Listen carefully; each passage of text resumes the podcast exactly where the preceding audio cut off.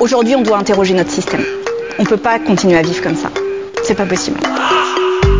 À titre personnel, je me fous complètement de l'écologie, hein, ça ne m'intéresse pas, ça ne m'intéresse pas. How dare you? C'est frais, c'est bio pour la santé, c'est diversifié. Pour l'instant, je propose qu'on patiente et qu'on avise. Alors n'hésitez pas à varier les plantes hein, pour votre mal de dos, c'est pas dangereux. Euh, Il y a de la sauge, il y a violette, il y a aussi coquelicot, il y a même un peu de basilic et là on a l'impression de manger de salade.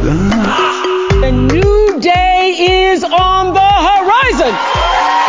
Bonjour à toutes et à tous et bienvenue dans le podcast dont n'est pas que des hippies. Je suis Julie Lano, votre hôte, et je suis naturopathe, thérapeute en psychogestionnel, cuisinière holistique, créatrice de séjours, podcasteuse évidemment, et bientôt autrice. Ce podcast parle des santé au pluriel, c'est-à-dire santé physique, émotionnelle et mentale. Il est là pour vous ouvrir de nouveaux horizons, vous apporter des solutions concrètes à vos problématiques, et il est aussi là pour vous aider à retrouver votre autonomie et votre souveraineté dans vos santé. Et il sert également à vous aider à déculpabiliser. Dans ce premier épisode de 2023, j'ai eu envie d'aborder un sujet à la fois léger et profond. C'est quelque chose que je propose souvent comme exercice en cabinet ou en séjour, quelque chose que je pratique moi-même, mais la mieux placée pour en parler, c'est sans doute une écrivaine. Et pour commencer l'année, j'ai eu envie de parler d'écriture, et j'ai invité pour ça Anaïs Vanel. J'espère que notre conversation vous aidera à entrer de manière sereine, douce et créative dans cette nouvelle année, que tout ce que partage Anaïs sur ses processus d'écriture, ses inspirations, mais aussi sa manière d'aborder l'écriture, vous aidera peut-être à avoir ce déclic pour vous y mettre ou vous y remettre. Avant de vous laisser euh, écouter notre conversation avec Anaïs, au début de la saison 3, là, en, septembre, dans, l'épisode qu'on avait enregistré avec euh, Mathieu, le fondateur de, de Manjarview, les légumes lactofermentés, j'avais proposé un, jeu concours pour gagner son livre et euh, Anaïs a accepté d'offrir un exemplaire de Tout quitter dédicacé. Euh, je suis hyper heureuse et je suis hyper touchée et émue que- qu'elle ait accepté de faire ça. Et voilà, quand c'est possible, j'ai envie aussi de vous remercier en plus du podcast de cette manière-là. Donc, soyez attentifs, attentifs à l'écoute du podcast. Dans le descriptif de l'épisode, je, vous mets un lien pour répondre à ce jeu concours-là. Et il y aura une question. Donc, euh, donc je vous conseille de peut-être prendre des notes ou voilà, de, l'écouter avec de tout votre être pour avoir cette, euh, pour euh, sortir la réponse de, notre conversation. Les résultats, ce sera en janvier. Voilà, je suis hyper heureuse. J'espère que ce cadeau-là va vous plaire et ce sera aussi une façon de commencer la nouvelle année. Je vous souhaite une très belle écoute. On n'est pas que des hippies. Le podcast. They convinced me I only had a few good years left before I was replaced by a girl younger than me. As though men yield power with age, but women grow into irrelevance. They can keep their lies, for I have just gotten started. I feel as though I just left the womb. My 20s are the warm up for what I'm really about to do. So wait till you see me in my 30s. Now that will be a proper introduction to the nasty, wild woman in me. How can I leave before the party started? Rehearsals begin at 40. I ripen with age. I do not come with an expiration date. And now, for the main event, curtains up at 50. Let's begin the show. Anaïs, t'es écrivaine. Après des études d'art dans le sud de la France, t'as été travailler 10 ans à Paris comme éditrice BD. Et en 2017, tu te rends compte que ton rythme de vie, ce que tu fais et la manière dont tu te sens, c'est plus en accord avec ce dont tu as besoin et ce que tu veux pour toi? Donc, tu fais une chose qui me parle beaucoup, c'est-à-dire tout quitter. Euh, tu mets toutes tes affaires dans ton berlingot, tu traces jusqu'à Osgore, donc dans les Landes, où tu vas poser tes valises. Et si je dis pas de bêtises, c'est un peu le choc pour tout le monde. C'est très soudain, sauf qu'en fait, euh, toi, ta décision, bah, c'est pas du tout une crise, c'est plus un sursaut pour te sauver et c'est quelque chose qui a été mûrement réfléchi. Et ça couvait depuis longtemps. De cette période landaise, tu nous as offert un livre euh, absolument magnifique que j'ai dévoré, que j'ai adoré, qui s'appelle Tout quitter justement. Et après une parenthèse à Osgore, le large t'appelle à nouveau, donc tu t'envoles pour le Mexique où tu passes un an là-bas. Euh, tu nous offres aussi, à la suite de ce voyage euh, en terre inconnue, un roman illustré par ton ami Margot Motin. C'est ça. Qui s'appelle Le Nouveau Monde, que je n'ai pas encore lu, mais que je compte bien lire euh, bientôt. Et euh, ton retour en Europe en 2020. Euh, ce sera pas en France, ce sera en Andalousie. Et de cette aventure sortira bientôt un livre. J'ai pas le nom, mais euh, tu nous en parleras après si tu as envie. Et ça, ça sort en 2023. l'année 2023. prochaine. Ok. Euh, pour terminer sur ta vie professionnelle, tu animes des retraites d'écriture qui sont transformatrices et poétiques. Et je me permets de mettre des qualificatifs comme ça dessus parce que je l'ai vu de l'intérieur. Ton site regorge de ressources, qu'elles soient gratuites ou payantes, pour avancer dans les processus d'écriture aussi. Avant de te laisser la parole, je suis plus que reconnaissante que nos chemins se soient croisés. Mais vraiment, vraiment, parce que Moi déjà je t'aime beaucoup. Euh, et en tant que personne, donc euh, ça gâche euh, rien évidemment. Et aussi parce que tu as une approche de l'écriture qui est que je trouve trop chouette, qui est hyper douce, qui est très poétique, très inspirante. Et euh, j'espère qu'après l'écoute de cet épisode, les auditeuristes auront envie de prendre un carnet ou un papier pour écrire. C'est un peu le but aussi de l'épisode, même si on va aussi parler de Peut-être pendant, j'espère. Ou pendant, carrément. Et euh, voilà, que ce soit de la poésie, que ce soit des observations ou comment ils se sentent, en fait, peu importe. Mais euh, voilà, cet outil de l'écriture, qu'on essaye de le faire redevenir accessible et bienfaiteur. Et voilà, donc Anaïs, merci mille fois d'avoir accepté d'être à mon micro. Merci de m'avoir invité. Euh, déjà, est-ce que ta présentation c'était juste? Est-ce que tu veux rajouter quelque chose? J'ai parlé que de ta vie pro, mais euh, évidemment, euh, tu peux rajouter ce que tu veux. C'était parfait. Cool. Est-ce que, bah, du coup, on va rentrer direct dans le vif du sujet. Est-ce que tu peux nous parler de ton rapport à l'écriture et aussi de ton rapport à la lecture? Donc, tu commences euh, par ce qui te semble le plus logique, s'il te plaît. J'ai un rapport, je dirais, très organique à l'écriture et à la lecture depuis que alors ça va sembler assez cliché mais depuis euh, depuis que je suis enfant du plus loin que je me souvienne j'ai toujours euh, été très attirée par les mots par la par la lecture. Je pense que à l'âge de 10 ans j'avais lu tous les livres de la bibliothèque de mes parents tous les livres de la bibliothèque de l'école tous les livres de la bibliothèque municipale et je les relisais je les relisais et je j'étais hantée par les mots. Donc euh, je les recopiais euh, j'écrivais aussi mes propres poèmes. J'ai commencé, je pense, euh, par écrire des poèmes quand j'étais enfant. Euh, J'écrivais, je, décrivais tout ce qu'il y avait autour de moi. Et ça, m'habitait vraiment. Et c'était quelque chose qui sortait, voilà, encore une fois, de manière très organique. Donc j'ai ce rapport, je dirais, je ne sais pas si, ça se dit, mais presque charnel vis-à-vis de l'écriture. C'est quelque chose qui, qui vit en moi, qui. Je sais pas comment le décrire, qui est vraiment. euh, qui, ouais, qui m'habite. C'est tr- c'est très euh, presque corporel. Euh, je, je, je parle beaucoup de ressenti dans mes écrits et c'est parce que c'est comme ça que je le reçois. En fait, ça me, ça me traverse comme des émotions, comme. euh, c'est très lié aussi au sensoriel, à mes cinq sens. Donc ça me traverse, je le, je le digère euh, et c'est très organique, un peu comme, comme de la nourriture. Mm. Et donc voilà, donc, quand je parle d'écriture, je, je parle souvent effectivement, ou même de lecture, de digérer des mots, de les laisser me, me traverser. C'est vraiment le temps de la digestion. C'est vraiment ce temps euh, aussi de, de, de respiration, d'inspiration, d'expira- d'expiration. Et pour moi, la lecture et l'écriture sont, sont très liés. Donc euh, j'ai vraiment ce rapport-là, euh, ouais, très intime, très, très personnel, très charnel. Et c'est quoi les lectures quand tu étais petite, du coup, qui t'ont mis sur ce chemin-là, si tu te souviens? C'est des lectures assez, euh, assez liées à l'enfance, assez liées aux choses simples, assez liées à la nature aussi. Euh, par exemple, euh, j'ai été très, très longtemps bercée par les livres de Pagnol, que j'ai relus il y a pas longtemps et j'y ai trouvé beaucoup de douceur. Je me suis dit, mais ah d'accord, je comprends mieux, c'est vraiment très bien écrit. Euh, C'est vrai que c'est tout Ouais, c'est vraiment une- quelque chose qui berce et en même temps cette espèce de, de- Ça parle de la fatalité de la vie avec beaucoup de recul, avec une certaine distance qui, qui crée cette poésie, je trouve, dans son œuvre. Euh, sinon, il y a beaucoup, je, je lisais beaucoup de poésie. Euh, j'ai beaucoup lu euh, après des livres que je que j'ai pas compris quand j'étais enfant, mais mais mais qui étaient quand même là. Bah, la bibliothèque des parents, c'est quand même. c'est c'est drôle, c'est des choses qui sont pas du tout accessibles pour les petits. J'avais plus envie en fait, plus de. euh.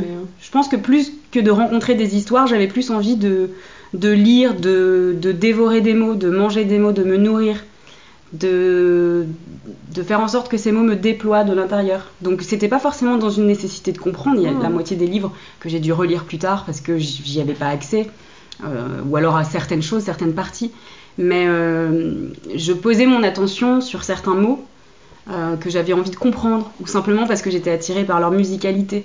Tu vois, donc des choses comme ça. C'était vraiment cet amour des mots plus que euh, une quête de sens, finalement. C'est marrant comme approche, j'adore. c'est vraiment, oui, t'as faim de, t'avais faim de mots, quoi. Exactement, c'est vraiment, j'ai- je pense que c'est pour ça que- qu'on s'entend bien. Il y, a, il y a vraiment ce lien entre, entre euh, l'alimentation et, et- et l'écriture et la lecture. Pour moi, c'est quelque chose euh, que si on apprend à faire en conscience, euh, on se rend compte qu'il y, a y, pas mal de- il y a pas mal de ponts, finalement. Et euh, du coup, est-ce que tu peux nous parler des artistes qui t'inspirent aujourd'hui? Éventuellement des livres ou d'autres choses? Qu'est-ce qui nourrit ton art aujourd'hui? Alors, il y a, il y a certains livres euh, qui correspondent à certaines phases de vie, je pense, comme pour tout le monde. Il y a des livres aussi qui nous marquent, il y a des livres qui changent notre vie. Mhm. Moi, je dirais que euh, le point central, c'est toujours des écrivains ou des écrivaines qui parlent de la nature, qui parlent de l'enfance, de cet état d'enfance, euh, dont je parle aussi un petit peu dans mes livres, qui parlent avec une certaine poésie, euh, qui parlent de déracinement aussi. Donc je suis très attachée euh, à l'œuvre de Leclésio, par exemple. Je suis très attachée euh, à certains récits de Jim Harrison. Mais je suis aussi très attachée à l'œuvre de Christian Bobin, qui pour moi est vraiment porte au nu une certaine forme de simplicité presque complexe. Il arrive à décrire des choses, à poser des mots sur des instants fulgurants comme ça qui deviennent éternels avec ces mots. Donc on va dire que ça c'est mon, c'est mon noyau central. Mais après ça, ça dépend des découvertes. J'ai, des- j'ai certaines, j'ai eu une grande phase euh, euh, de littérature japonaise. Parfois j'ai, j'ai- voilà, ça, ça- dépend des moments, des moments de vie, des élans. Et je dis toujours que euh, quand on est dans des moments de changement de vie, de transformation, c'est intéressant d'aller regarder du côté de ces lectures. Mm. Parce qu'il y a toujours des points communs et ça ouvre des portes, ça apporte un éclairage sur ce qu'on est en train de vivre, sur nos élans, sur euh, ce qui nous traverse, sur euh, ça éclaire une direction, presque. Donc euh, quand vous vous sentez un peu perdu, un petit peu voilà, dans un état de transformation profond, c'est intéressant d'aller regarder sa bibliothèque Mm. parce qu'elle dit beaucoup plus de choses sur nous qu'on veut bien se l'avouer. Ou d'a- d'aller faire une liste, par exemple, des livres qui nous ont marqués, des livres qui ont été transformateurs, que ce soit en termes de valeurs, de connaissances, euh, d'apports, euh, euh, quels qu'ils soient. Mais en tout cas, voilà, des, chaque livre est une porte ouverte et donc c'est intéressant d'aller, de, voir en conscience quel livre on est, on est allé choisir pour ouvrir telle ou telle porte. Oui, puis en plus, euh, parmi la multitude, les milliers, milliers, milliers de livres qui existent, euh, enfin, il y a des auteurs et des autrices qui ont. Toi, tu dis écrivaine, donc des écrivains et des écrivaines qui ont posé des mots en fait sur ce qu'on est en train de traverser ou qui. Et en fait, on se sent moins seul aussi, je trouve. Il y a plein de lectures, on se dit, ok, en fait, je suis pas, je suis pas solo à vivre ça et, euh, et ça permet aussi d'ouvrir des nouvelles pistes de réflexion et de, de poser les choses et de aussi d'avoir un support émotionnel, je trouve, qui est hyper intéressant. Je sais pas si tu le, ouais, tu la prends comme ça aussi la lecture? Ouais, bah, je pense que la, la- une des premières choses, c'est que euh, à travers la lecture, on, on- comme je disais, on cherche à ouvrir des portes, on cherche un éclairage, on cherche aussi peut-être un dialogue. Mm. Euh, on entend souvent, par exemple, ah bah j'aurais pu écrire ce livre ou il a décrit exactement ce que je ressentais. Et euh, il y a effectivement la lecture, ça apporte un- une sorte de réconfort, cette espèce de sentiment d'échapper à une certaine solitude, à un certain isolement. Et tu as utilisé le mot émotion et je trouve ça très juste. L'écriture nous permet de mieux comprendre euh, nos émotions. Ça permet aussi d'apaiser euh, par les mots certains mots, M-A-U-X. Ça a cette force-là. Et du coup, là, on parle de lecture, mais toi, le fait d'écrire, qu'est-ce que ça t'apporte? J'ai toujours voulu consacrer ma vie à l'écriture. Ok, déjà de base. Bon. depuis, que, depuis que je suis petite. Après, les croyances, euh, certaines euh, valeurs familiales, etc., c'est un certain regard qu'on peut avoir aussi sur une carrière d'écrivain ou d'écrivaine en France, ont fait que euh, j'ai renoncé à ça et j'ai enterré ça. Euh, mais ça a toujours été là. Et d'ailleurs, bon, voilà, j'ai quand même tourné autour du livre plus ou moins toute ma vie, à travers mes études, à travers me- mes précédents métiers. Et aujourd'hui, de pouvoir voilà, consacrer ma vie à l'écriture, euh, de le faire pleinement, de pouvoir réaliser ce rêve, euh, c'est quelque chose d'incroyable parce que, encore une fois, pour moi, l'écriture est quelque chose de très organique et je dis tout le temps, pour décrire mon rapport à l'écriture, que c'est quelque chose qui me soutient. C'est-à-dire que quoi qu'il se passe dans ma vie, de joyeux, de moins joyeux, de grave, quoi qu'il quoi qu'il m'arrive, où que la vie m'amène, je sais que j'aurai toujours l'écriture. Mm. Et en ce sens, j'ai- ce soutien et j'ai cette force qui me, qui, me, qui me pousse, qui me guide. C'est quelque chose de, de très puissant. En fait, tu peux pas faire autrement que d'écrire. Exactement, y, y il y a quelque chose de cet ordre-là. Ok. Quelque chose de cet ordre-là qui fait que euh, il faut que je pose les mots, que je dépose les mots, il faut que j'écrive. Euh, c'est nécessaire pour moi, c'est vital, ça me rend heureuse, ça m'anime, euh, ça libère ma créativité, ça me fait me questionner, euh, ça m'ouvre aux autres aussi. L'écriture a souvent, a longtemps été, et la lecture aussi, un pont vers les autres parce que j'étais une enfant quand même assez réservée, Mm. assez timide, et je le suis encore aujourd'hui. Et, et- et c'est vrai que c'est un espace de partage aussi pour moi.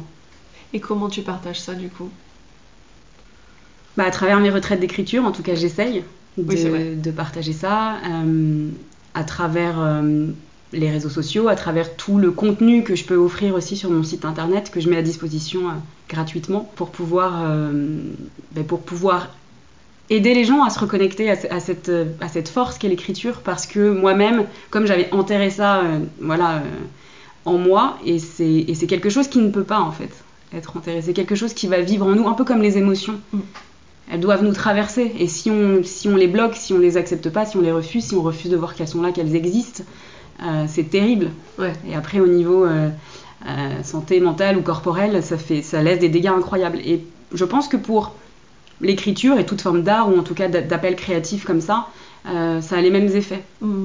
Donc, moi-même étant passée par là et ayant eu beaucoup de mal à retrouver cette fluidité, à retrouver cette capacité euh, d'écriture intuitive, je dirais, euh, j'ai à cœur de partager ça, j'ai à cœur de partager certains outils qui m'ont aidé, que j'ai que j'ai créés.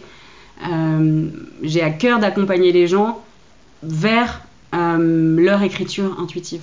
Où est-ce que tu trouves ton inspiration pour écrire? Ce qui m'inspire le plus, je dirais que c'est les, c'est les détails de l'existence. C'est ce qui me touche, euh, c'est ce vers quoi mon regard s'accroche, c'est ce vers quoi tous mes sens en fait vont, Euh, c'est ce que je reçois.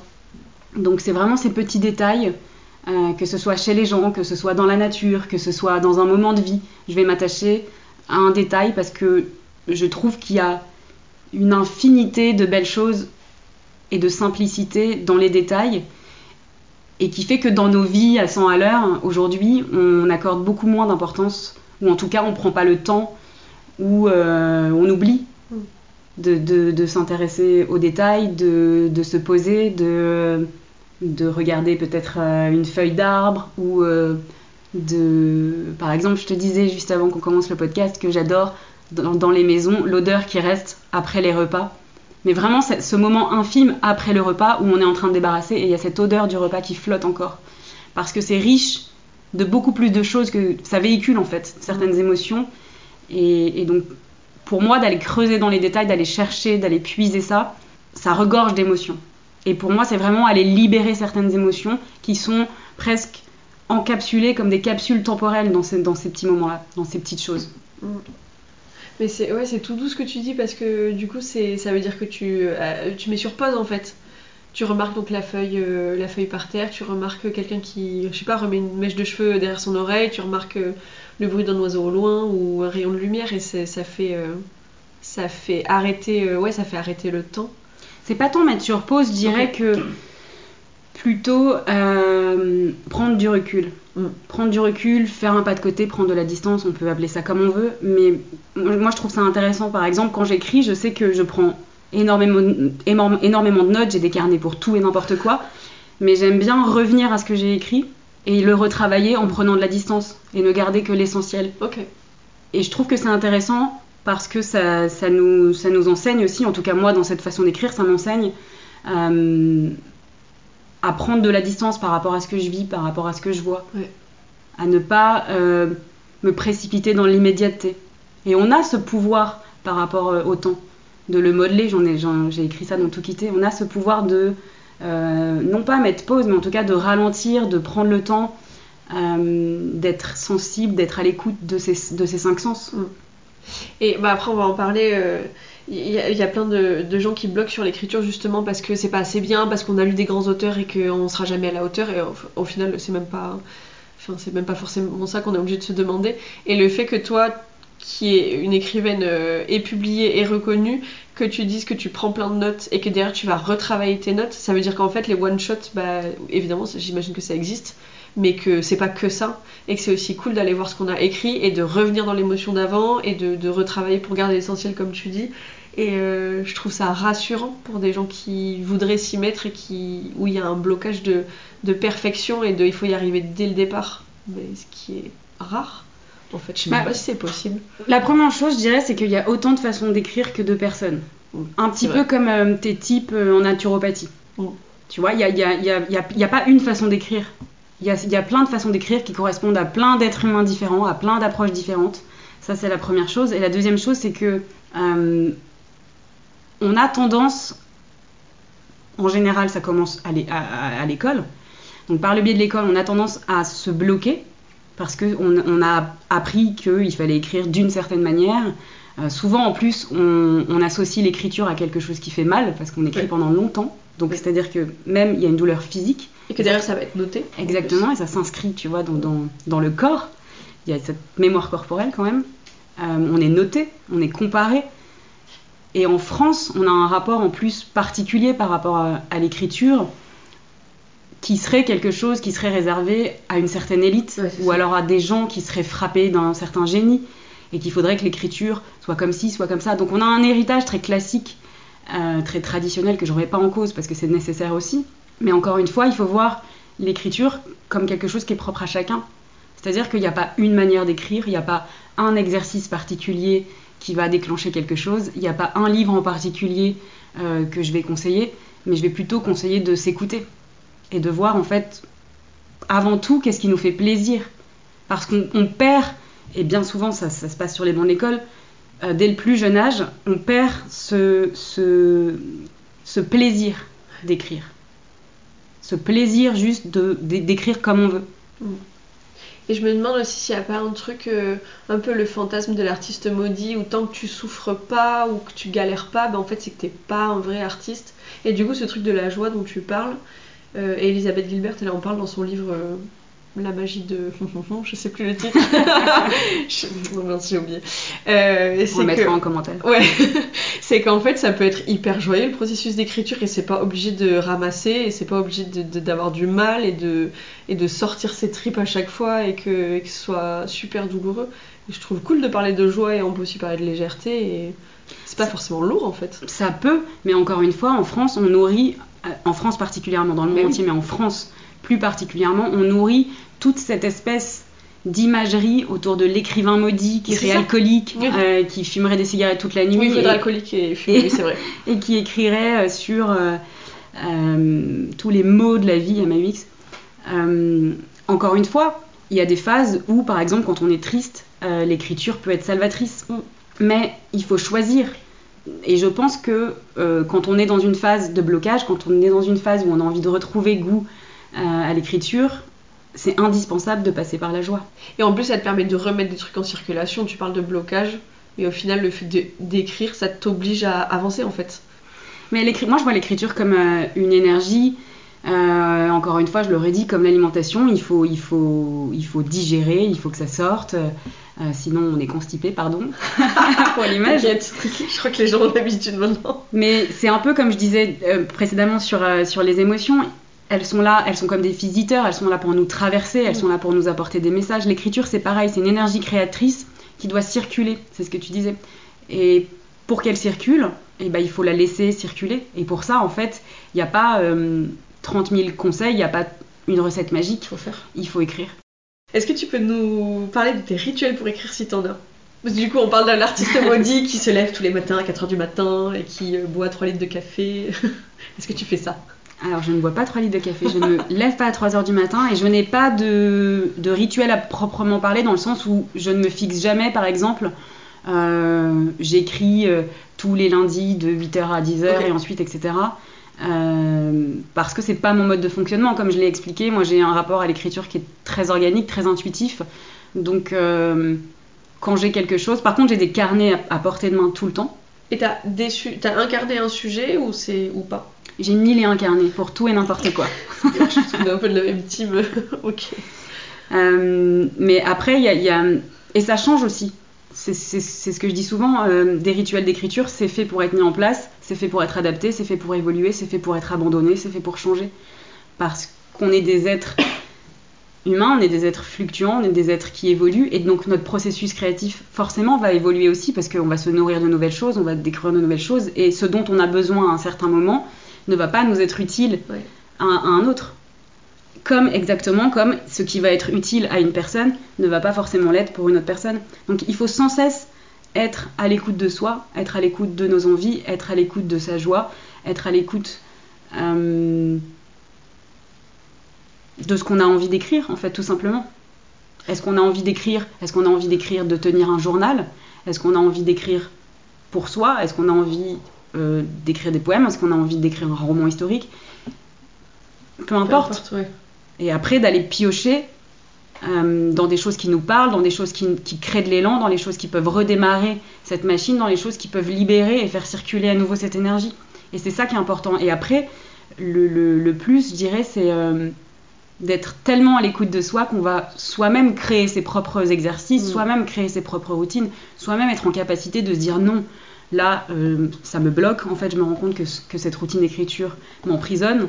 Donc, je vais essayer de, de me tourner vers autre chose. Ouais. Oui, de se dire c'est pas moi le problème, c'est la routine qui me va pas en fait. c'est quelque chose d'extrêmement compliqué. Moi, à chaque fin de livre, euh, je me remets en question et euh, je passe par des phases de dépression intense. Mais voilà, il, Ah ouais. il faut les accueillir, il faut, il faut pas lutter, il faut aussi accueillir, des fois prendre le temps. Et parfois, je dis aussi que la meilleure façon d'écrire, je, viens- je, je- ça- je vais avoir l'air de, de me contredire, mais c'est de ne pas écrire Bah, de laisser de l'espace pour euh, l'inspiration. et de prendre du recul. Il, il- il suffit juste voilà, d'identifier ces moments et de les accepter. Je trouve trop bien que tu parles de ça parce que c'est exactement ma manière de travailler et ce que j'essaye de transmettre, c'est que en fait les routines, les habitudes, ça doit être au jour le jour ou sur le moment. Tu peux pas t'imposer tous les... Sauf si tu fonctionnes comme ça, mais ce qui est assez rare. Pas t'imposer du 1er janvier au 31 décembre de faire la même chose tous les jours aux mêmes horaires, euh, le même temps, c'est impossible. T'as pas les Il y a mêmes certaines envies personnes temps. qui fonctionnent comme Il y a ça. certaines personnes qui fonctionnent comme ça. Mais alors pour le coup, euh, ça reste assez rare quand même. Et les gens ont plus l'impression d'être en échec quand ils n'arrivent pas à se tenir à un truc hyper carré qu'ils se sont mis. Alors qu'en fait, c'est pas, euh, c'est pas eux le problème, c'est juste le- la routine ou le rituel qui.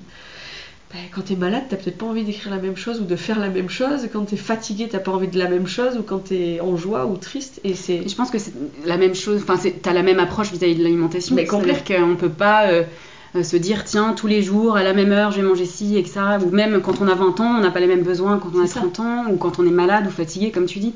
Donc les routines alimentaires, pour moi, c'est la même chose. Il faut sans cesse adapter, sans cesse adapter. Exactement, ouais. Après, dans le dans l'écriture, je dirais que il y a certains. euh, Une des problématiques, c'est que il y a beaucoup de grands écrivains qui se tiennent à des routines très strictes et qui Oui. ont communiqué dessus, Oui, qui ont écrit des livres dessus. Et donc, effectivement, quand on se dit tiens, j'ai envie de me remettre à l'écriture et que on prend par exemple euh, le livre que Stephen King a écrit sur ça ou euh, je sais qu'Amélie Nothomb fonctionne comme ça aussi. Euh, je me demande si J.K. Rowling a pas non plus dit quelque chose comme ça. C'est des gens qui écrivent tous les jours, quoi qu'il arrive. Mm. Et qui ont des horaires fixes, etc. Et encore une fois, moi je le redis, c'est intéressant d'aller voir ce que les uns et les autres mettent en place, d'aller d'être curieux envers les processus créatifs d'autres artistes. Mais il faut toujours revenir à soi Ouais. et se dire est-ce que c'est bon pour moi? Est-ce que ce sera doux pour moi?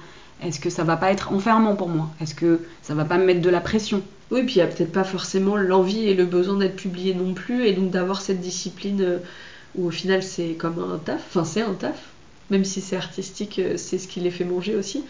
Euh, mais il y a peut-être pas besoin de se calquer non plus sur ce que fait Stephen King ou J.K. Rowling, ou du coup il y a la pression d'avoir un succès comme eux alors qu'on veut peut-être même pas être publié à la base. Après, ça peut être intéressant aussi. euh, euh, par exemple, moi, je m'étais mis euh, un- une petite routine qui était d'écrire un poème par jour. Mais Mm. c'est quelque chose que je vais pas faire toute ma vie. C'est parce qu'en ce moment, j'en ai besoin. Ouais. Et que, et que je trouve ça intéressant d'aller tester ça. Mais si c'est quelque chose qui m'épuise, j'ai aucun problème à me dire, bah non, j'irai pas au bout en fait. Est-ce que tu peux nous dire, ouais, tu l'as un peu dit, mais est-ce que ton écriture, elle, est euh, influencée par ton état émotionnel du moment? Est-ce que t'écris, est-ce qu'il y a des moments où, où t'es pas bien, ou au contraire t'es- tu fais plein de choses qui te nourrissent, t'es en joie et du coup t'as pas envie d'écrire? Ou est-ce que euh, est-ce que c'est dans les moments de down que t'écris le plus et le mieux? Est-ce que est-ce que c'est influencé comme ça? J'ai pas vraiment de règles. Après, euh, j'ai beaucoup de carnets, comme j'ai dit, et donc du coup, j'écris tout le temps, quel que soit mon état émotionnel, euh, parce que je trouve qu'on se laisse des indices. On s'en rend pas forcément compte sur le moment, mais j'aime bien aller piocher dans mes carnets euh, pour me dire, tiens, j'étais dans cette phase-là. Et j'aime bien en fait revenir à d'anciens carnets, à d'anciennes choses, parce que je, je considère que je me, je me laisse des traces, je me laisse des indices. Et donc je me dis, tiens, avec de la distance, je peux apporter un nouveau regard, je peux regarder euh, que j'étais dans cet endroit-là, je peux voir euh, si, ça, et ça va me donner des, in- des indications. Euh, donc j'ai- des carnets un peu pour tout, que ça me serve euh, au niveau personnel ou que ça me serve au niveau créatif. Mm. Donc j'écris tout le temps, mais c'est vrai qu'il y a certaines personnes, on va dire, qui euh, vont associer l'écriture à des moments euh, de tristesse parce qu'elles vont se sentir plus inspirées. Ouais. Je, je pense pas que ça, que ça ait un quelconque lien avec l'inspiration. Je pense juste qu'il y a certains moments émotionnels euh, qui libèrent plus l'écriture. Oui, où tu as besoin de plus lâcher des choses et peut-être. Mais après, c'est des choses qu'on peut, qu'on peut venir travailler. Euh, on peut aussi écrire dans des moments de joie. On va peut-être pas écrire la même chose, on va peut-être pas déverser de la même façon, le flot de mots ne sera peut-être pas le même, mais on peut simplement, dans un moment de joie, en fait, prendre un carnet et écrire un mot. Moi, parfois, il y, a- juste un mot qui vient et je vais écrire ce mot. Ou alors cinq mots, ou parfois, c'est voilà, c'est peut-être pas des phrases qui vont s'enchaîner. Mais l'écriture, elle est pas forcément elle sort pas forcément de manière construite euh, avec une, ponctuation parfaite, Ouais. etc. C'est parfois juste euh, voilà noter euh, une impression, une sensation, quelque chose qui attire notre attention, qui attire notre regard, une odeur. Donc c'est pour ça que moi j'ai plein de carnets différents parce que bon déjà j'ai mon journal personnel, j'ai des carnets, j'ai un journal d'alimentation par exemple. Ah ouais. J'ai un journal aussi de cycle. C'est intéressant, par exemple, de, de- de regarder par rapport à un cycle euh, menstruel, Mhm. comment on se sent? Est-ce que, euh, bon ça c'est mes trucs vraiment personnels, mais comment, comment je me sens quand euh, j'ai mes règles proches de la pleine lune, etc. etc. Voilà. Et, et- et de venir, de l'écrire en fait, pas forcément en ayant un but précis, mais en tout cas pour se laisser des indices. Et c'est vrai que voilà, j'aime bien moi des mois après revenir sur mes notes, les décortiquer, regarder un petit peu, et là il y a des réponses qui apparaissent. Et dans, dans mes livres, c'est un peu la même, le même processus, c'est-à-dire que je prends énormément de notes sur ce que je vis, sur ce que je traverse, sur ce que je ressens, et je vais venir ensuite, avec de la distance, regarder les et ne garder que les choses qui sont essentielles à mes yeux Mm, mm. pour partager et communiquer au plus précis la simplicité qui m'a heurté, qui m'a traversé à ce moment-là.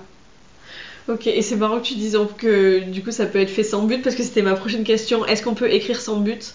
Euh, Je sais qu'il y a toujours enfin il y a souvent la pression du résultat, la pression de produire quelque chose de beau, de quelque chose qui pourrait être euh, lu par quelqu'un d'autre, alors qu'on peut aussi écrire pour soi et je pense que la majorité des gens font ça aussi. Donc est-ce que euh, est-ce qu'on peut développer ce truc là d'écrire sans but? Est-ce que c'est possible pour toi? Moi, je dirais que c'est indispensable. Je dirais que c'est indispensable. Après, ça va pas forcément s'adapter à tout le monde. Et on va. Je, je dirais que c'est peut-être, en tout cas, je vais, je vais parler à titre personnel, que c'est peut-être l'objectif d'écrire son but. Parce qu'on peut avoir des motivations. Par exemple, euh, j'ai envie de partager quelque chose. euh, j'ai envie de laisser une trace, j'ai envie de m'exprimer, j'ai- il peut y avoir plein de choses différentes, mais je dirais que l'objectif pour moi c'est d'écrire son but Donc d'écrire pour soi. sans but. Donc non, pas forcément Ouais, pour pas. soi ou pour les autres, c'est c'est écrire et se, se laisser guider et peut-être euh, juste euh, tracer des mots sur un papier et puis jeter ce papier. Mais après, on peut très bien aussi écrire avec un but. Encore une fois, tout dépend de, chaque personne. Oui, bien sûr. Mais je trouvais intéressant qu'on parle de ça parce que. Parce que, ben, tu le sais, mais ma démarche, elle est. Le gros de mon travail, c'est d'essayer de faire comprendre aux gens que. En fait, ils font comme ils peuvent, comme ils veulent, comme ils ont besoin, et d'essayer de les aider à déculpabiliser. Et, et le fait de dire qu'on peut écrire sans but, et que donc, même pour toi c'est nécessaire, je trouve ça cool parce que ça enlève cette pression de voilà d'écrire du beau, d'écrire du parfait, de faire des phrases avec des envolées lyriques, d'avoir un vocabulaire super riche. Au final, on peut-être qu'on s'en fout et que si c'est pas notre façon d'écrire, ben tant que ça nous fait du bien ou tant que ça permet de je sais pas tant que c'est tant qu'on a envie, bah du coup Parfois, euh, par exemple, j'ai envie d'écrire, mais j'ai pas forcément envie d'écrire, je m'exprime. En fait, j'ai envie de la sensation charnelle du stylo sur le papier, j'ai envie de juste du geste. Et donc ce que je vais faire, c'est que je vais recopier certains passages de certains livres, ou je vais recopier euh, des choses que j'ai faites avant pour les mettre au propre. Euh, et je vais juste écrire. Il y a certaines soirées où j'ai juste envie de prendre des notes. Donc j'ai un carnet aussi avec euh, euh, certaines citations de certains livres qui me touchent. Je ça aussi. Certains, voilà, certaines soirées, je vais juste recopier, juste pour le plaisir d'écrire. Et c'est pas tes mots, donc t'as pas à, à produire un truc, c'est juste, ouais, ok. Exactement. Et alors parfois, on peut aussi avoir envie de... Et je, et je pense que le plaisir doit passer par là aussi, c'est de jouer avec euh, les objets, les médiums, de changer de stylo, de changer de carnet, euh, peut-être euh, d'écrire à l'ordinateur si on est confortable, ou si on n'a pas le temps, par exemple, moi souvent, je- j'ai pas tout le temps un carnet sur moi, je vais écrire sur mon téléphone. Ouais, c'est ça aussi, c'est de s'adapter en fait. Il n'y a pas besoin d'être euh, avec euh, sa petite boisson doudou, euh, sa musique de fond, son pyjama confortable, son carnet incroyable et son stylo trop beau. Au final, tu peux écrire derrière un ticket de caisse, et ben. Il y a certaines personnes qui vont en avoir besoin à certains moments de leur vie. Oui, bien sûr, mais que ça serve pas de. En fait, si j'ai pas tout ça, je peux pas faire. Oui, bah, e- effectivement, c'est comme si moi je disais j'ai envie d'avoir mon bureau parfait avec etc. ma bibliothèque derrière moi. Euh, sur l'océan. sinon, sinon je pourrais jamais euh, écrire. Je, je pense qu'il faut avant tout se faire plaisir et que le plaisir doit passer par cette expérimentation. Et donc il y, a- il y a beaucoup de personnes qui me disent ah mais j'arrive pas à écrire parce que mes pensées dépassent euh, ma façon d'écrire etc. Et dans ce cas-là je leur dis ben, prenez un téléphone et enregistrez-vous. Ouais. Ça peut aussi Ça va trop par vite là. en fait qu'ils ont pas le temps Ouais, d'écrire. exactement. Ouais. Et ensuite, voilà, vous avez, vous avez c'est sorti et vous pouvez recopier. Et, et je pense que c'est intéressant, voilà, de jouer avec ça. Et, et pourquoi pas de ritualiser Moi, j'en ai eu besoin à un certain moment de ma vie, au début, quand j'écrivais euh, Tout quitter, euh, bah, d'avoir un petit bureau, une petite, euh, une petite bougie, un joli carnet. Et parfois, il faut aussi savoir s'en détacher. Oui, parce que du coup, oui, sinon tu sors. dès que tu sors de ta zone de confort, c'est c'est compliqué quoi. Mais c'est intéressant d'aller déjà regarder son processus créatif, de l'interroger, d'interroger ses limites euh, et d'aller piocher aussi dans ceux des autres. Et ce que je trouve intéressant, euh, surtout dans l'écriture, c'est d'aller questionner d'autres processus créatifs. Ouais. C'est-à-dire de s'éloigner complètement de la sphère euh, de l'écriture. Par exemple, moi j'écoute beaucoup de podcasts ou je regarde beaucoup d'émissions sur des cuisiniers. Ok. Parce que ça m'intéresse, parce que ça me parle et qu'ils ont, ils ont un rapport.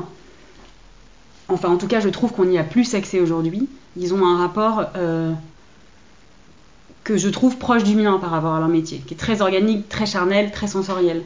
Et ils sont passionnés. Mm. Et donc moi, ça m'intéresse d'aller, d'aller, d'aller regarder ça. Et euh, ils sont curieux, ils se remettent en question, certains évidemment, Oui, oui, c'est sûr. à travers leur voyage, ils essayent d'adapter leurs plats. euh, donc il y a quelque chose qui m'intéresse là-dedans. Mais il y a aussi, moi je m'intéresse beaucoup aussi euh, au processus créatif de certains compositeurs, de certains chanteurs. Euh, donc ce qui est intéressant, c'est d'aller voir dans d'autres formes d'expression ce qui peut nous convenir et de ne pas rester attaché à sa sphère à tout prix. Exactement comme par exemple, euh, quand je t'écoute parler de naturopathie, ça m'inspire parce qu'effectivement, on peut et on va être plus réceptif en fait à certains messages et à certaines choses qui nous correspondent si on va chercher dans d'autres milieux Et oui, c'est vrai. Ouais. parce que ça, ça enlève cette pression. Mm. Tiens, c'est pas notre euh, auteur fétiche qui parle, mais euh, c'est quelqu'un d'autre, ça m'impressionne moins, je vais Ouais. peut-être moins le recevoir, je vais peut-être plus le recevoir parce que ça met moins de pression. Ouais. Puis tout est poreux au final, tous les milieux se s'influencent les uns les autres. Enfin, l'art euh, influence la cuisine, le. Enfin, ouais. Et toujours dans cette notion de plaisir, moi, la cuisine, c'est quelque chose qui me fait plaisir, donc ça me fait plaisir d'écouter un chef dont j'aime la cuisine, euh, d'écouter parler de son processus créatif, de l'écouter parler de ses remises en question, euh, de l'écouter, euh, de, le, voilà, de le voir où il trouve ses inspirations, etc. etc. Donc, surtout, quand on parle de processus créatif, de, de créativité, mon conseil, ce serait surtout dépasser le cadre de sa sphère. Et si on veut questionner les propres limites de son art, aller à la rencontre d'autres formes d'art, ou d'autres formes de médecine, ou, tout- toute chose qui nous parle et qui nous fait plaisir et qui nous fait du bien. Ouais. Et accepter aussi de parler d'art, c'est pas parce que. Enfin, en fait, l'écriture, c'est une forme d'art. Et du coup, oui, quand on écrit, on rentre dans cette forme d'art-là. Et, c'est- tu sais, comme il y a beaucoup de gens qui se minimisent, qui se disent, bah non, mais moi, je fais pas de l'art. Euh, Enfin, tu vois, moi, je fais de la cuisine euh, depuis, ça fait 5 ans. Et, euh, et j'ai- encore du mal à, me dire, bah oui, je suis dans un processus créatif, en fait, quand je cuisine. Parce que, parce que quand t'as, je sais pas, moi, quand t'as prévu un dessert et que ça foire et que t'as 10 minutes pour refaire un truc pour euh, 15 personnes, bah t'es obligé d'être créatif. Et j'ai mis vachement de temps à me dire que oui, c'était un processus créatif. Quand j'ai travaillé donc euh, avec euh, Paul, donc ton ami, sur, euh, sur la retraite d'écriture, j'ai vu qu'il lui il est chef, enfin il a été chef, j'ai appris plein de trucs sur en fait comment tu fais une belle assiette, comment tu gères les volumes. Et, et enfin pour moi ça me fascine et en fait oui c'est ça qu'on fait. Et en fait quoi qu'on fasse, tout le monde fait de l'art en fait, à un moment donné. Et du coup, c'est pas parce qu'il n'y a pas de valeur pécuniaire ou que tu vas pas exposer ou quoi que c'est pas de l'art. Exactement. Et d'ailleurs, j'ai du mal à le faire, hein, mais bon, je. mais d'ailleurs, c'est intéressant ce que tu dis parce que dans certains milieux, Ouais. c'est beaucoup plus facile et beaucoup plus accepté. Par exemple, chez les musiciens, c'est vrai. une personne qui ne vit pas forcément de sa musique, mais qui est passionnée, etc., va- ne va avoir aucun mal à dire je suis musicien. Oui, c'est vrai. Même si il n'a pas d'album, même si il n'est pas produit, même si il n'a pas de concert, on va beaucoup plus entendre euh, facilement je suis musicien. Ou par exemple, euh, dans le milieu de la nuit, M- même quelqu'un qui n'est pas connu, reconnu, validé, ou qui fait ça un petit peu, euh, on va dire, de façon plus confidentielle, les DJ, ils vont avoir aucun mal à dire je suis DJ. Mais quelqu'un qui écrit, il va se dire oh là là, il faut que je remplisse telle, telle, telle, telle case avant de dire je suis écrivain ou je suis écrivaine. Et puis si t'es pas publié, c'est impossible de le dire. Alors que pour moi, si En on écrit et, qu'on et que c'est quelque chose qui nous passionne, qui nous traverse, avec euh, lequel on vit, ben on est écrivain, on est écrivaine. Ouais. Mais il y a beaucoup de milieux où c'est beaucoup plus facile et c'est beaucoup plus admis. Quand quelqu'un va nous dire je suis musicien, c'est très rare qu'on le remette en question ou que quelqu'un lui dise mais attends, tu es musicien, est-ce que tu as euh, un album, est-ce que, tu en vis, etc. Ouais, oui, c'est vrai. Donc il y a certains milieux, et je pense que le milieu d'écriture euh, en France est un des plus, euh, euh, on va dire, imperméables à ça, pour les raisons qu'on a évoquées plus tôt. Mais, mais c'est vrai que c'est quelque chose qu'on va remettre en question si, on- si on dit je suis écrivain, je suis écrivaine. Ouais. Et à ta retraite d'écriture, je sais qu'on avait parlé de la poésie justement, et qu'on s'était dit que aux États-Unis, la poésie c'était beaucoup plus euh, libre en fait et beaucoup plus accepté, et qu'il y avait des petites jeunes qui faisaient de la poésie. euh, J'ai oublié son nom évidemment, mais celle qui a fait l'investiture de c'était de Biden, je crois, qui avait lu sa poésie. Elle a du style 20 ans, mais ça en France, mais c'est même inimaginable aujourd'hui quoi. Et nous, on a un rapport ouais hyper complexe et hyper complexant euh, à ça. Parce que la poésie en France est rattachée à quelque chose d'intellectuel. Complètement. et quelque chose qui doit rester hermétique. Euh, donc quelque chose qui est réservé euh, à une élite, quelque chose qui euh, est métaphorique, quelque chose qui ne peut pas être compréhensible. Ouais. Et ça, c'est de par notre héritage culturel. Après, aux États-Unis, si on regarde un petit peu, je vais rester de manière très caricaturale, mais ils ont un rapport à la poésie qui est très lié à, à- à la culture populaire, qui est très lié à la culture du rap, qui est très lié à la culture du slam, et donc qui est très lié à quelque chose qui serait plus de l'ordre d'une certaine logorée verbale, Ouais. et donc qui est beaucoup plus proche d'un parler, d'un phrasé, qui est beaucoup plus proche en fait de, de, de tout un chacun. Donc pour eux, c'est quelque chose de plus accessible. Ouais. Mais oui, oui, oui, c'est ça. Et puis, enfin, moi, je me suis toujours dit que j'aimais pas la poésie et tout, en fait, parce que je comprenais pas. Et du coup, je suis partie du principe que si je comprenais pas, c'est que j'étais trop bête pour comprendre. Et que c'était pas la poésie ou les poètes le, le problème, mais que c'était moi. Alors que quand je lis Ruby Kaur, euh, elle est américaine, c'est ça? Oui. Bon, bah, elle, je comprends, parce qu'en fait, elle parle de choses qui me touchent et que et je trouve ça bouleversant ce qu'elle écrit. Et, euh, et je me sens pas bête quand je le lis. Et c'est. Enfin, ouais, je sais pas, il y a, il y a plein de poètes. euh, Je me, je me souviens quand au bac de, de, de littérature, euh, j'étais tombée sur un, un obscur euh, poète qui est hyper connu en plus, mais je me souviens plus de son nom. Et même notre prof ne savait pas nous expliquer ce qui était dit dans ses poésies parce que personne ne captait ce qu'il faisait. Et en fait, on se sentait tous cons, alors qu'au final, euh, ouais, il y a un rapport, euh, c'est- trop intellectuel. Mais parce que, comme on l'apprend à l'école, encore une fois, pour nous, la poésie en France, c'est très codifié. Donc, oui, c'est ça. Euh, Oui, on a eu les alexandrins, il faut qu'il y ait des rimes, des rimes croisées, des rimes enchâssées, etc. etc. Alors Euh, fait, euh, Et je veux dire, c'est un patrimoine qui existe, euh, qu'il faut étudier, évidemment, je dis pas le contraire, mais qui doit pas être enfermant. Oui, encore une fois, De même, on, on- on trouve au Japon les haïkus, Ouais. donc une forme également très stricte, et qui peut être enfermante aussi.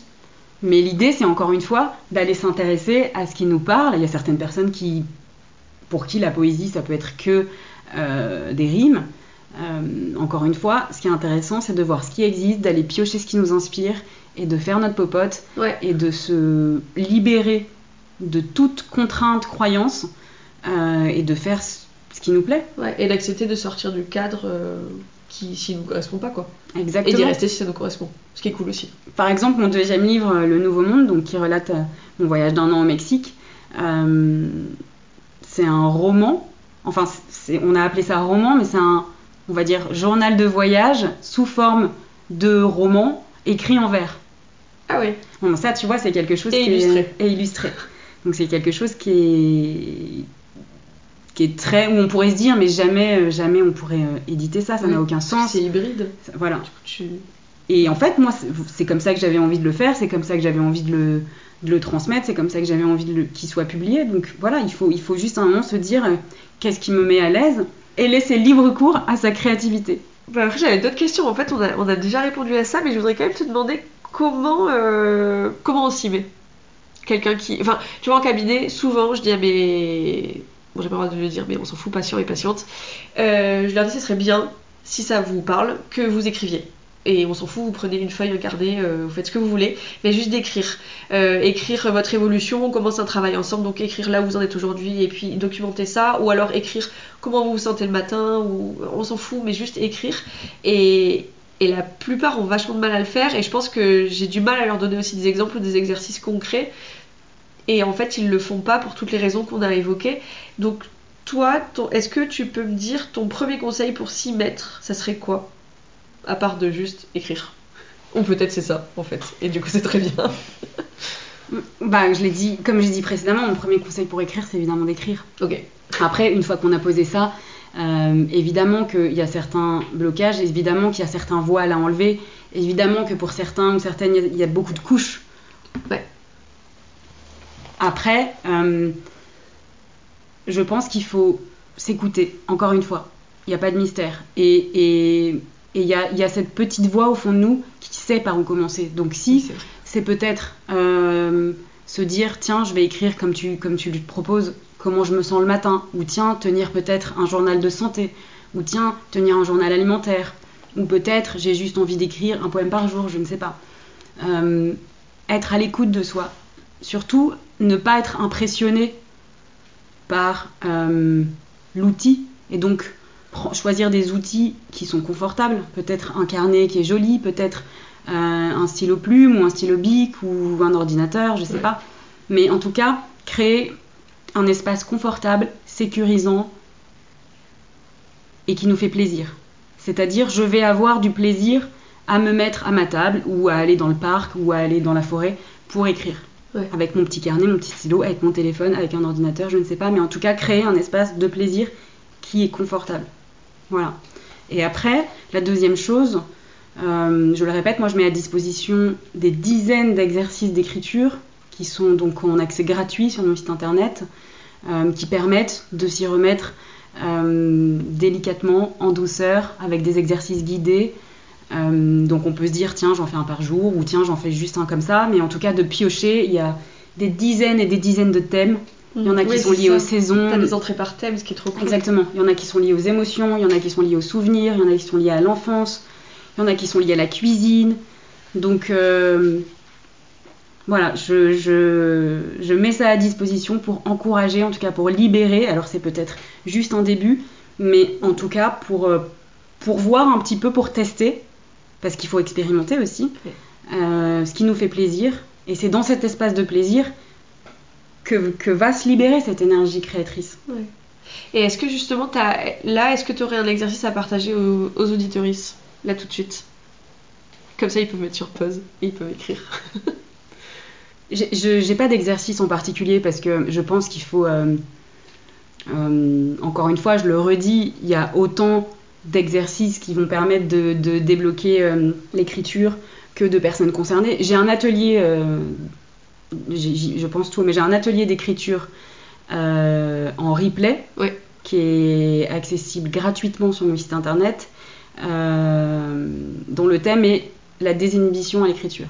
Oui, j'ai vu. Incroyable. Donc ça, voilà, c'est quelque chose, ça dure une heure et demie où je parle de euh, comment l'inhibition à l'écriture, euh, d'où elle prend sa source, comment elle peut nous hanter, comment elle peut nous bloquer, etc. Et je propose des exercices en fait euh, très simples qu'on enchaîne très rapidement justement pour faire taire le mental et revenir dans la sensation, revenir dans, la, dans la, juste l'acte d'écrire. Et après, le, le seul, le, la seule chose euh, parfois par laquelle il faut commencer, c'est juste peut-être euh, poser un mot. Exactement comme la logique des petits pas, on dit, on Ouais. dit souvent il faut faire un pas après l'autre. Quand, quand, voilà, quand les, les personnes sont, vont pas bien, etc. On dit souvent ça. Ouais. Et, et, et, c'est- et parfois c'est ça, c'est tout écrit, que ce soit un livre, que ce soit un carnet, que ce soit un poème, que ce soit juste un journal, ça commence par un mot. Donc peut-être juste s'écouter, prendre un temps de méditation, prendre un temps de retour à soi, prendre cinq respirations par exemple, euh, ou se faire un bon thé, ou, ou- ou manger un cookie, ce qui nous fait plaisir encore une fois, s'écouter, s'observer, revenir à soi, et juste venir déposer un mot. Mm. Et c'est peut-être pas plus qu'un mot, et il y aura peut-être qu'un mot pendant dix jours, mais comme tout, comme on dit on avance pas après pas, c'est la même logique dans l'écriture, on avance mot après mot. Ouais. Un livre s'écrit mot après mot.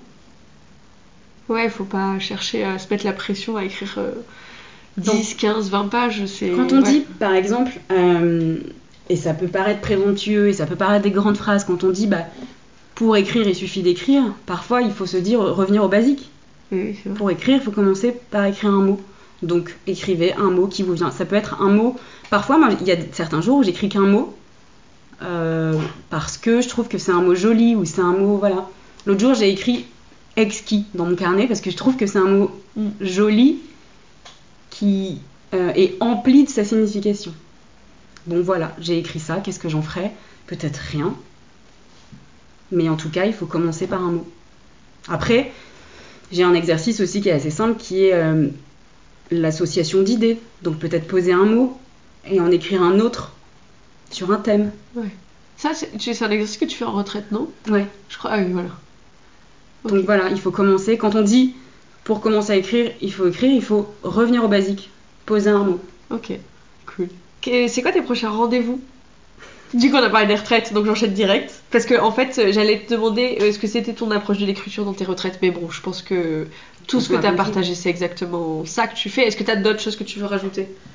Parce que tu, je sais que, enfin, je sais, oui, j'y étais, donc euh, c'est normal. Euh, T'invites des gens aussi pour euh, créer de l'espace et puis avoir d'autres approches. Et ce que je trouve hyper intéressant en plus. Euh, je sais pas si tu veux rajouter des choses sur ce que tu fais en retraite. Ah, L'approche de. de On baver tout le monde, mais elles sont, elles sont remplies. Mais euh, L'approche de l'écriture dans les retraites, elle est particulière. Parce que c'est une approche euh, liée aux émotions et à l'intuition. Donc, l'idée, c'est vraiment de venir, par l'écriture, s'écouter pendant les périodes de, de grande transformation de vie, on va dire, et, et venir déposer, euh, poser et déposer les mots, et poser des mots sur des émotions. Et libérer certains mots MAUX qui ont besoin de l'être via l'écriture. Donc l'idée c'est vraiment de venir euh, euh, bah, accueillir les mots qui se présentent.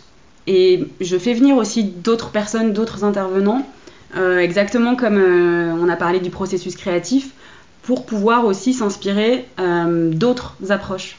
Et pour voir que la libération de certaines émotions via l'écriture est complémentaire avec d'autres pratiques. Donc l'idée c'est vraiment de de revenir, redonner de la puissance et du pouvoir à son intuition via l'écriture.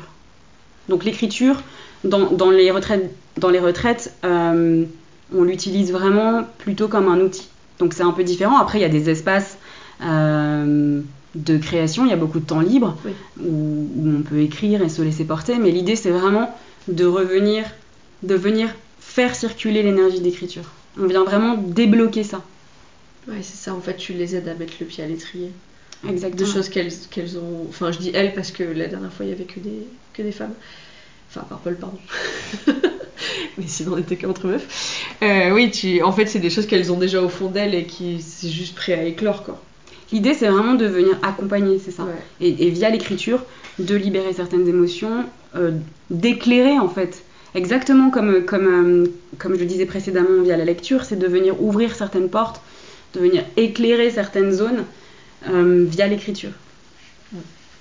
Bon, du coup, comme on l'a dit, euh, tes retraites, elles sont complètes, mais je mettrai euh, quand même les infos sur, dans le descriptif de l'épisode. Est-ce qu'il y a d'autres rendez-vous dont on n'a pas parlé avec toi l'an prochain? Euh, Il y aura la sortie de mon troisième livre Ah bah oui, en exact. 2023 qui s'appelle Là où l'on revient. Et euh, donc ce sera plutôt fin d'année 2023. D'accord. Et pour l'instant, c'est les seuls rendez-vous. euh, C'est déjà pas mal. Voilà, à part mes trois retraites donc qui sont, qui sont complètes pour 2023. Mais il y a une liste d'attente pour euh, 2024. Ah ouais, oh putain. Déjà. Euh, mais très bien. De toute façon, il y aura tout dans le descriptif de l'épisode, donc je mettrai ça aussi. Est-ce que tu as des recommandations de lecture, podcast, film, documentaire, ce que tu veux, sur ce sujet-là ou Ce que je recommande, c'est de vous écouter, de regarder dans votre bibliothèque. Si vous n'avez pas ou plus de bibliothèque, euh, de regarder à l'intérieur de vous, dans vos souvenirs, les livres qui vous ont marqué, que ce soit pendant l'enfance ou en tout cas à tout moment charnière de votre vie. Euh, les livres peut-être qui ont changé votre vie. De regarder ce qui vous passionne et d'écouter autant de podcasts, de vous renseigner euh, en regardant des documentaires, etc. Euh, donc voilà, c'est ça ma recommandation. C'est de, de regarder en vous, de regarder dans vos propres ressources, dans votre propre catalogue imaginaire de souvenirs, etc. C'est là que se trouve toute la réponse, c'est là que se trouvent tous les élans, toutes les inspirations. Euh, c'est là. Donc Mhm. après, moi, je, je, je recommande jamais vraiment parce que c'est très personnel. Et encore une fois, mon approche, c'est vraiment d'apprendre à s'écouter, à se refaire confiance et, et à redonner du pouvoir à son intuition. Donc ce que j'encourage, c'est vraiment de, bah, de faire ça. Ouais. Et, et- mais de regarder quand même si on a cet appel pour l'écriture du côté des lectures qui nous ont marqué tout au long de notre vie, parce qu'il y a des clés là-dedans. Hmm. Je vais faire ça. Je sais pas si je me suis déjà repenchée. Moi, je sais que de- ça fait plus de 10 ans que je note tous les livres et toutes les BD que j'ai pu lire. Je vais me repencher là-dedans. Trop bien. Et euh... Mais fou, là là, c'est déjà la fin. Là, je te pose la question signature du podcast. T'as réfléchi ou pas? C'est la question cadeau à chaque fois. Et donc, c'est Anaïs, quel hippie es-tu? Mais je sais pas, c'est difficile comme question. Sais, qu'il y a euh. Est-ce qu'il y a différents types de hippies? C'est ta définition à toi. Ma définition. Bah, je dirais que je suis une hippie nature. Parce que euh, je me vois comme quelqu'un de naturel. Et je suis très connectée à la nature. Et c'est ce qui m'inspire. Et euh, donc je dirais que oui, si je devais me définir comme hippie, ce serait une hippie nature. Parce que euh, j'aime bien euh, marcher pieds nus dans la forêt. J'aime bien manger des plantes cheloues. Donc j'aime bien faire des petites poudres, du thé, etc. Aller ramasser des herbes. Donc oui, je dirais que je suis une hippie nature. Ouais, bien quand même. Ça va Ouais, ah bah oui, très bien. De toute façon, si c'est ta définition, c'est parfait. Et ben, on a fini. Merci beaucoup. Merci à toi. Voilà, c'est la fin de cet épisode. J'espère qu'il vous aura plu, parlé et inspiré. Si vous l'avez aimé, n'hésitez pas à me faire vos retours par mail à pasquedeshippies.gmail.com. Vous pouvez aussi donner de l'amour à ce podcast en laissant 5 étoiles et un commentaire sur Apple Podcast ou sur Spotify. Et n'hésitez pas à l'envoyer à quelqu'un que ça pourra inspirer et à le partager sur Instagram en me taguant avec le arrobas pas que. Comme ça, je pourrai le voir.